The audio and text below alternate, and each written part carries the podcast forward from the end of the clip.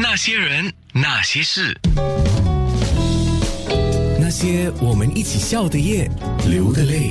快问快答两题，第一题他回答的是有关职场上或生活上，我们常常会觉得戴着面具做人太累这样的一个事情。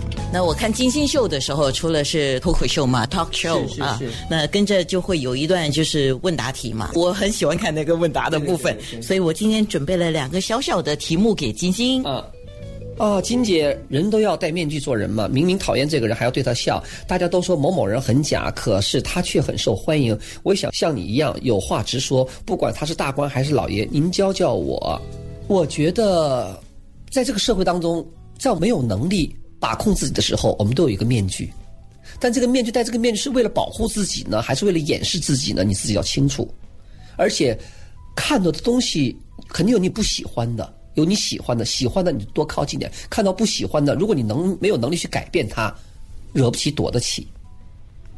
我经常跟一些年轻朋友来讲，比如说你坐了一个公交车，上车上旁边站那个人，哎呦，他的身上的气味你很讨厌，稍微忍一忍，不是他下车就是你下车了，完事了，小不忍则乱大谋，何必呢？所以我觉得这是你自己选择的一个态度。说当你这羽毛丰满、有能力去改变一些事情的时候，你可以把那个面具稍微摘下来。当然了，在我们这个社会当中，如果所有人都戴着面具，你突然把面具摘下来了以后，你就变成一个另外的物种了。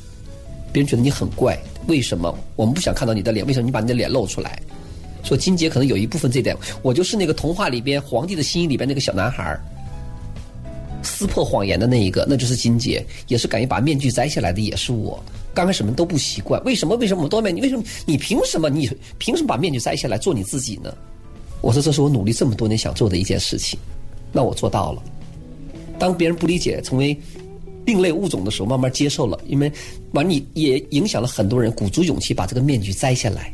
其实我们看到了更多真实的面孔，所以世界变得更加的柔和了。那些人，那些事。